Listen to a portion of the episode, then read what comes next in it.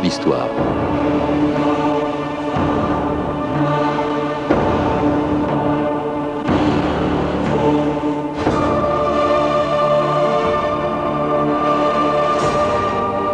Mexico, 26 juin 1910. Pour la huitième fois consécutive, Porfirio Diaz vient d'être réélu président de la République. À 80 ans, le vieux dictateur savoure son succès. Depuis 34 ans qu'il le gouverne, il sait ce que le Mexique lui doit. 34 ans de paix et de stabilité politique et surtout un spectaculaire développement économique. Entouré par un groupe de technocrates, les Scientificos, il a réorganisé l'administration, équilibré le budget, construit des ports et un des réseaux ferroviaires les plus denses du continent. Augmenté considérablement la production minière et fait de Mexico une des plus belles villes d'Amérique latine. Une réussite incontestable, mais qui profite surtout aux capitaux étrangers et à une poignée de privilégiés. Mais laisse à l'écart l'immense majorité des Mexicains, ces 11 millions de paysans, les 4 cinquièmes de la population. Endettés jusqu'au cou, vivant comme des esclaves dans d'immenses haciendas, dont ils ne voient jamais les propriétaires, maltraités par les intendants, dépossédés de leurs terres par une loi votée en 1874, ils ne supportent plus la misère dans laquelle ils s'enfoncent. Mais cela, le président Diaz ne le comprend pas. Dans son palais de Mexico, occupé par la préparation de l'anniversaire de la Révolution qui, cent ans plus tôt, avait libéré le Mexique de la colonisation espagnole, il ne voit venir ni la Révolution, ni les hommes qui, dans quelques semaines, le chasseront du pouvoir et qui lui réclament en vain leurs terres confisquées. Ils nous ont volé nos terres. Qui est-ce qui a volé vos terres? La grosse propriété. C'est plus grand qu'un royaume. Ils ont pris nos verts pâturages. Ils ne nous ont laissé que les collines arides. Le maïs ne peut plus y pousser. C'est vrai. Ils l'ont entouré de barbelés. Nos troupeaux ont faim. Pouvez-vous prouver que ce champ est à vous? Ces terres appartiennent à notre village depuis toujours. Mes enfants, je suis votre père, votre protecteur. Nous sommes du même sang. Mais croyez-moi, ces affaires sont longues à régler. Il faut être patient. Si vous permettez, mon président, nous faisons nos tortillas en maïs, non en patience. La patience ne peut rien contre des barbelés gardés. Comment t'appelles-tu? Zapata, Que dis-tu? Emiliano, Zapata. Bernard Houdin, bonjour. Bonjour. Vous êtes l'auteur d'un livre, Villa, Zapata et le Mexique en feu, qui a été publié aux éditions Découverte Gallimard. Vous venez d'entendre un, un Mhm. extrait d'un film que vous connaissez sûrement, d'Elia Kazan, Viva Zapata, qui commence donc par ce dialogue imaginaire entre le président du Mexique depuis Oui. 34 ans, Porfirio Diaz, et puis des paysans qui réclament des terres confisquées. Alors est-ce que c'est ça qui a déclenché cette révolution? C'est vrai, qui a été faite essentiellement par des paysans. Oui, en grande partie, on peut dire que la révolution mexicaine euh, a ceci de particulier qu'elle est euh, finalement des quelques décennies avant Mao Tse-tung la première euh, grande révolution agraire paysanne du XXe siècle. Et elle a été déclenchée par l'état, enfin le, décalage effroyable qu'il y a, qu'il y avait et qui, dans une certaine mesure, il y a encore d'ailleurs aujourd'hui au Mexique entre euh, ce, Mexique à deux vitesses, la capitale, les grandes, les grandes villes, surtout Mexico, avec une relative, euh, un relatif décollage économique et euh, un monde paysan complètement arriéré et à l'époque, alors là heureusement les choses ont, changé, maintenu dans ce qu'il faut bien appeler une, véritable servitude.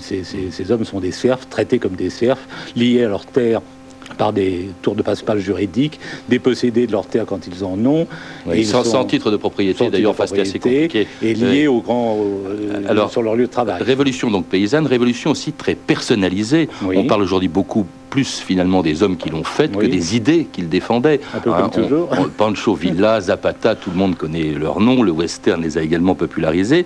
Et puis alors il y a aussi un homme dont on parle beaucoup moins et qui est Francisco Madero. Alors c'est lui qui en fait a déclenché la révolution de 1910 en lançant un appel au soulèvement. C'était je crois le 20 novembre 1910. Madero, personne n'en parle aujourd'hui. Non, au Mexique, il est resté très connu, mais à l'étranger, il est peu connu. Euh, c'était, euh, cette révolution n'a pas été uniquement totalement agraire, mais il y avait aussi une, euh, disons, dans les, les classes plus privilégiées, des, Lui c'est des- un bourgeois. des hein. démocrates et euh, des gens qui voulaient mettre fin à cette dictature qui n'osait pas dire son nom, parce qu'il y avait des réélections, mais qui étaient bien entendu totalement truquées. Et euh, Madero, qui lui est issu des classes euh, supérieures, c'est un homme riche, mais c'est un idéaliste, euh, un homme incontestablement démocrate, un, intellectuel aussi. Un intellectuel. Il a fait ses études en France. J'ai même appris qu'il avait fait ses, études au lycée Hoche de Versailles. Absolument. Et euh, donc, euh, c'est un homme d'une autre, euh, d'un tout autre domaine, si vous voulez, que Villa ou Zapata. Mais il prend la tête de ce qu'on appelle le parti anti-réélectionniste, c'est-à-dire qu'il veut mettre fin à, cette, à ces réélections systématiques de, de, Diaz. Huit élections présidentielles, ça fait beaucoup. Toutes tout truquées et sans, sans, candidat, sans adversaire sérieux. Donc, il prend la tête de, de, ce mouvement qui se veut au départ tout à fait, tout à fait pacifique. Le mouvement est très durement réprimé. Euh, Madero est, est, obligé de s'exiler et des États-Unis lancent véritablement un appel à l'insurrection. Et cet appel n'aurait évidemment pas suffi à, faire chuter euh, Diaz si Madero n'avait pas euh, trouvé justement dans les, dans les campagnes des, des, hommes. Il a trouvé des hommes et des, Alors des hommes qui lui ressemblent en rien. Vous dites euh, de Madero qu'il est une espèce de Bloom mexicain. eux en revanche, intellectuels, et eux en revanche, c'est plutôt des bandits de grand chemin, un peu des Robins des Bois. Hein. En tout cas, Zapata Villa. Pancho Villa sûrement. Pancho Villa c'est une, c'est une brute. Les Zapata d'abord qui, qui, soulèvent le Sud. Hein, qui, D'ailleurs ils sont très différents l'un et l'autre. Zapata. Ils sont un peu différents. C'est-à-dire Zapata est un petit propriétaire euh, euh, qui est plus évolué, euh, plus intelligent, enfin, disons, qui a plus de connaissances que Villa, et qui va un petit peu théoriser, si on peut dire, c'est un grand mot, mais qui va lancer des slogans, la, terre et la liberté, qui, a des idées sur le Mexique, sur les réformes qu'il veut introduire au Mexique. Par contre, Villa est un homme plus, plus frustre, euh, c'est un peu une brute. Il a été incarné d'ailleurs à l'écran euh, par, euh, par Wallace Berry avant-guerre, ce qui est l'épaisseur du personnage, un personnage très, très haut en couleur, sympathique à certains égards monstrueux à d'autres.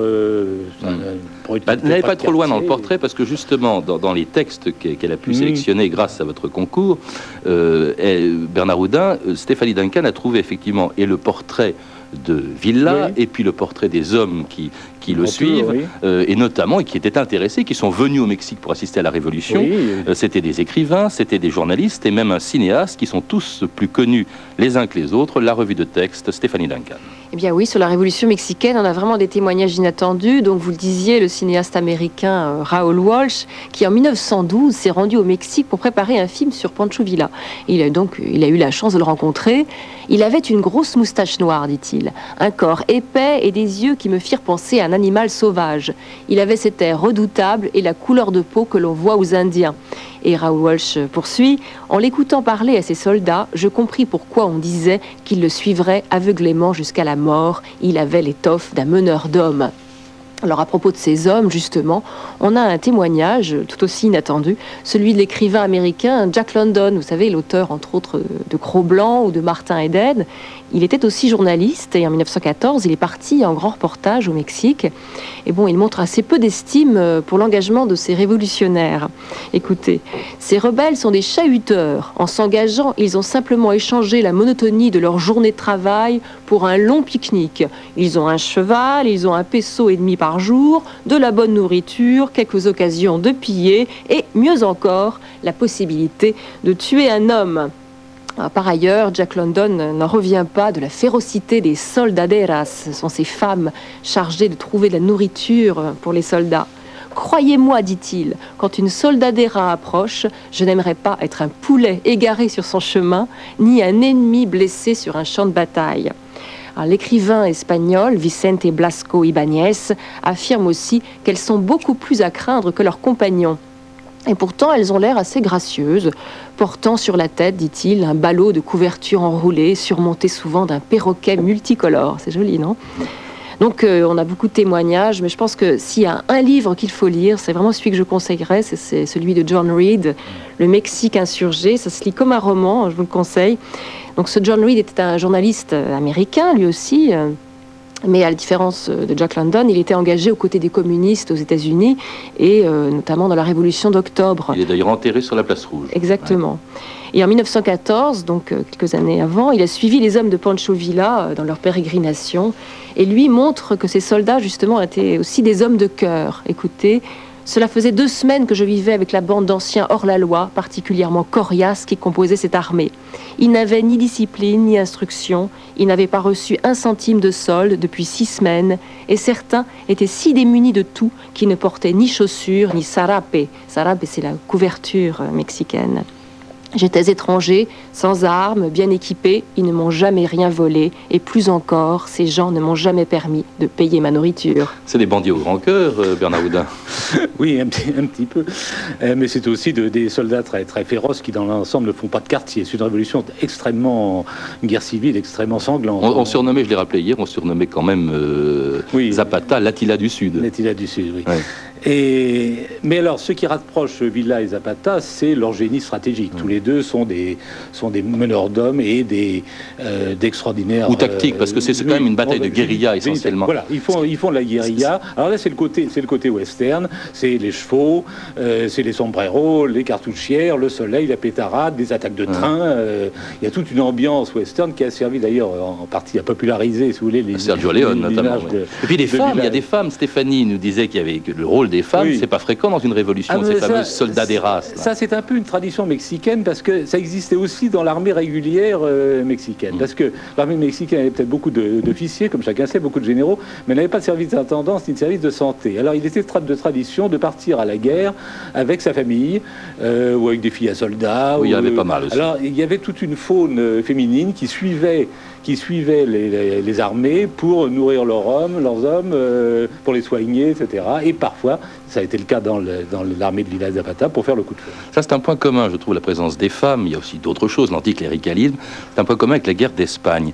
Et puis, il y a un autre point commun aussi, euh, le rôle important de la chanson révolutionnaire. J'étais très surpris d'apprendre, en lisant votre livre, qu'une chanson que je croyais réservée aux touristes était en fait un chant révolutionnaire.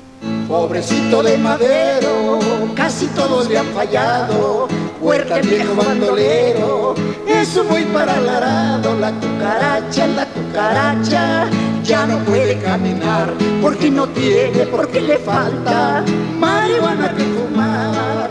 El que persevera alcanza, dice un dicho verdadero. Yo lo que quiero es venganza por la muerte de Madero. La cucaracha, la cucaracha, ya no puede caminar porque no tiene, porque le falta marihuana que fumar. La cucaracha, je crois que ça veut dire le cafard, non? Oui, oui. Alors, il y a un, le refrain, je vais le traduire, c'est la cucaracha, la cucaracha, elle ne peut plus marcher parce qu'elle n'a pas parce qu'il lui manque de la marijuana à fumer. oui, hein? Je ne savais pas du tout, moi, que c'était une chanson révolutionnaire. Alors cette chanson, je crois, a été écrite pour protester contre l'assassinat de Madero en, 1913. Il faut rappeler que Madero, finalement, arrive au pouvoir. Alors il arrive au pouvoir après une guerre civile déjà assez, assez dure. Il devient président de la République, mais il faut bien dire que cet homme n'est absolument pas fait pour le pouvoir. C'est un, un idéaliste, euh, euh, c'est pas un meneur d'hommes, et euh, il va se trouver coincé, d'une part, entre des gens comme Zapata qui lui réclament des réformes immédiates et, très rapides, et les conservateurs qui euh, lui reprochent, ne lui pardonnent pas d'avoir fait chuter Diaz, lequel a dû partir en exil. Et finalement, en 1913... Diaz est mort à Paris, je crois, en 1915. Oui, il est mort à Paris en 1915 il est mort dans son lit quand même, ce qui n'est pas le cas de Madero, parce que Madero en 1913 finalement est, renversé, assassiné après une, un coup d'État à, Mexico, coup d'État qui rappelle tout à fait dans les mêmes conditions un peu que, Allende. Euh, Madero et Allende n'avaient pas les mêmes idées politiques, mais ils sont morts à peu près de la même manière, c'est-à-dire trahis par un chef d'état-major en qui ils avaient placé toute leur confiance. Le général Huerta. Et qui les a renversés et assassinés dans leur palais présidentiel. Il y a tous les rôles d'ailleurs dans cette révolution. Il y a le traître, c'est Huerta justement qui assassine Madero. Euh, mais alors ça devient extrêmement compliqué parce que la révolution ne s'arrête pas. Donc en 1911, euh, elle reprend. Euh, Zapata reprend le maquis. Il n'est pas content. Il trouve que Madero traîne un peu des pieds.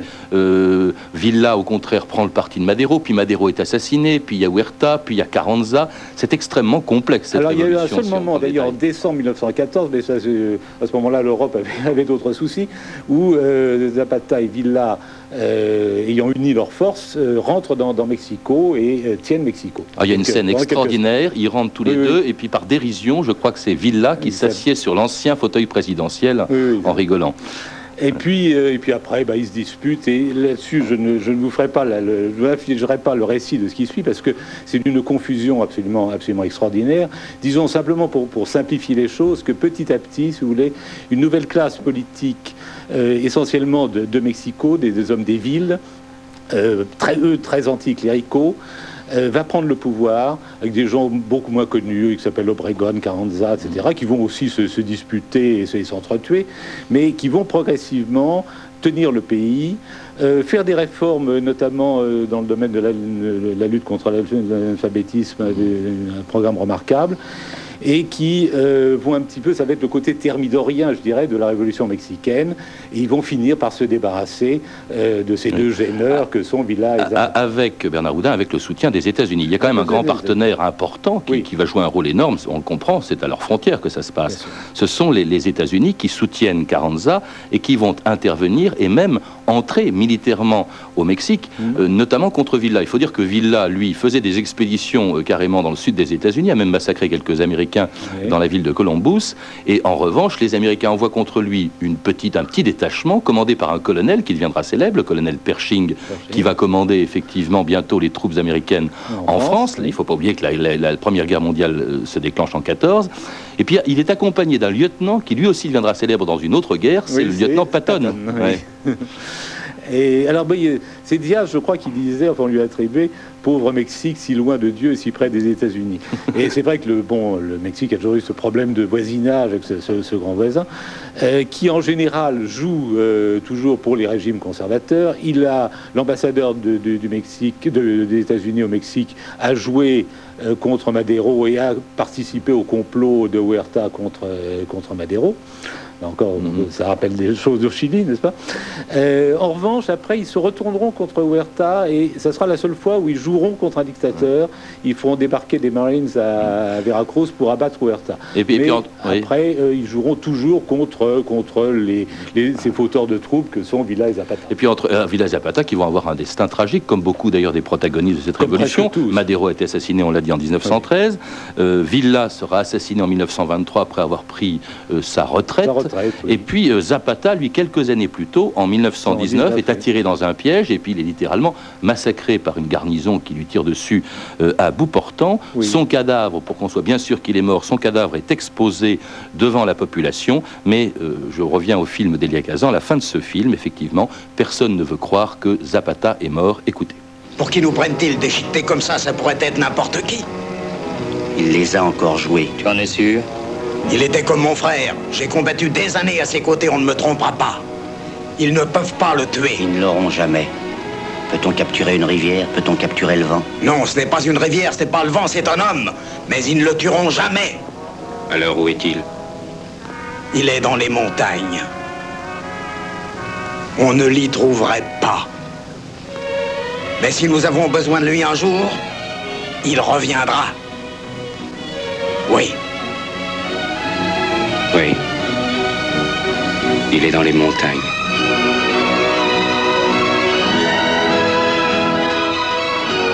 Et alors ça, évidemment, c'est une, fin de film. Mais cela dit, C'est la fin du film d'Elia Kazan, je Dans le film d'Elia Kazan, les, les- les circonstances de la mort de, de Zapata sont à peu près exactes. Il a été attiré dans, dans un piège, assez curieusement, par un, un colonel euh, qui s'est fait passer pour euh, euh, trahissant l'armée et vou- voulant venir à ses côtés avec ses hommes.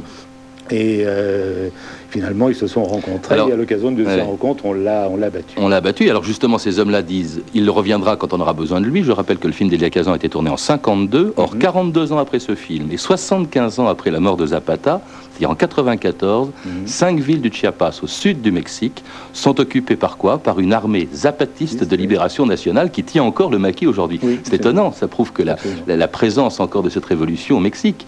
Quel rapport entre le sous-commandant Marcos, qui est encore en activité, et Zapata euh, au début de ce siècle En disant quand même que la situation des, Indiens du Chiapas n'est pas celle, qui est- celle des, des serfs euh, du début du siècle, mais euh, c'est vrai qu'on se retrouve au Mexique dans une situation un petit, peu, un petit peu similaire. Encore une fois, le Mexique à deux vitesses, la capitale développée, un parti au pouvoir qui est le même depuis toujours, mais qui a, fini par prendre un nom qui est absolument oh, extraordinaire. Le Parti révolutionnaire institutionnel. la révolution institutionnalisée, mais c'est même curieux. Ça s'appelle toujours comme ça, le, PRI. Et il, lui aussi, bah, comme Diaz, il se, les hommes changent, les présidents de la République changent, mais c'est toujours le même parti qui est au pouvoir depuis maintenant euh, euh, plus de 60 ans, et euh, dont on peut penser que les, les, jours sont un peu comptés parce que il y a une, une opposition alors il y a aussi une opposition démocratique dans les grandes villes. Et puis il y a cet état du Chiapas. J'avais dit, je ne pense pas que le, Chiapas va devenir l'amorce, si vous voulez, d'une révolution, d'une guerre civile aussi, aussi sanglante que celle des années 10. Du moins, on peut l'espérer. En tout cas, merci de nous avoir rappelé cet événement qui date de 1910. C'est un événement qui a été finalement assez occulté, ne serait-ce que parce qu'il y a eu entre-temps, et peu de temps après la révolution mexicaine, la révolution russe. Il y a eu, bien sûr, la Première Guerre mondiale. Rappelez-nous, Stéphanie, les événements qui se sont déroulés autour de 1910 pendant que le Mexique était en feu. Eh bien, en novembre, en novembre 1910, donc, la France vient de connaître une crise grave avec la grève des cheminots. Aristide Briand, le président du Conseil, fait arrêter les dirigeants grévistes et envoie la troupe contre les saboteurs. À la Chambre, le socialiste Jean Jaurès dénonce la violation du droit de grève. Début 1911, le couturier Paul Poiret fait scandale en lançant la jupe culotte. En 1910-1911, la France et l'Allemagne rivalisent pour la domination du Maroc. La crise d'Agadir, le 1er juillet 1911, aboutit finalement à un accord, ce qui n'empêche pas les deux puissances de poursuivre leur réarmement, qui évidemment ça annoncera la guerre de 14-18. À Vienne, les compositeurs Schoenberg, Berg et Webern créent une nouvelle musique. En Grande-Bretagne, les suffragettes manifestent pour le droit de vote des femmes, tandis que les Irlandais continuent de se battre pour leur indépendance. En décembre 1911, l'expédition du Norvégien Amundsen atteint le pôle Sud et en janvier 1912, la révolution en Chine conduit à la proclamation de la République. Autrement dit, cette révolution mexicaine était une des toutes premières euh, révolutions de ce siècle, siècle, du XXe siècle. Merci Stéphanie, merci Bernard Houdin. Je rappelle votre livre Viva Villa Zapata et le Mexique en feu, publié aux éditions Découverte Gallimard. D'ailleurs, magnifiquement illustré. Vous dites que euh, un des résultats de cette révolution, c'est aussi d'avoir laissé une tradition de peinture qui était importante au, oui, ce qu'on appelait l'école muraliste, euh, qui a laissé de, des fresques notamment au Palais national de Mexico, mais un peu partout, et qui sont illustrés par des hommes comme Diego Rivera, euh, Orozco, euh, de très bons peintres, et c'est une trace assez curieuse, une survivance assez curieuse de la Révolution.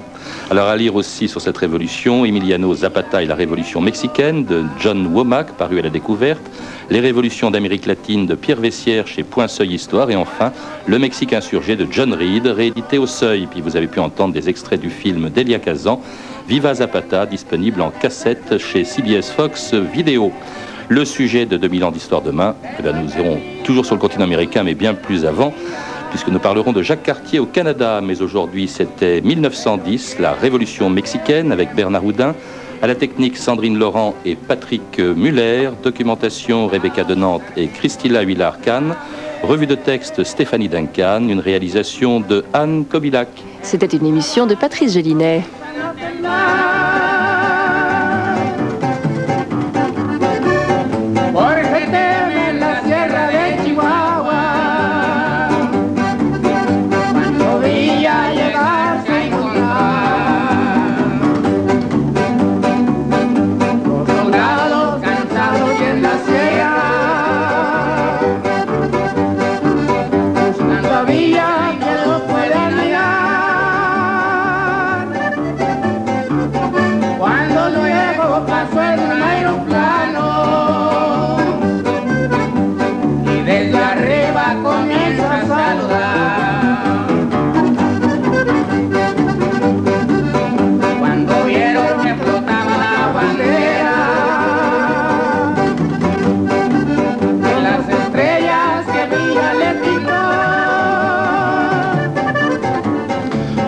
Sur cette musique dédiée à Pancho Villa.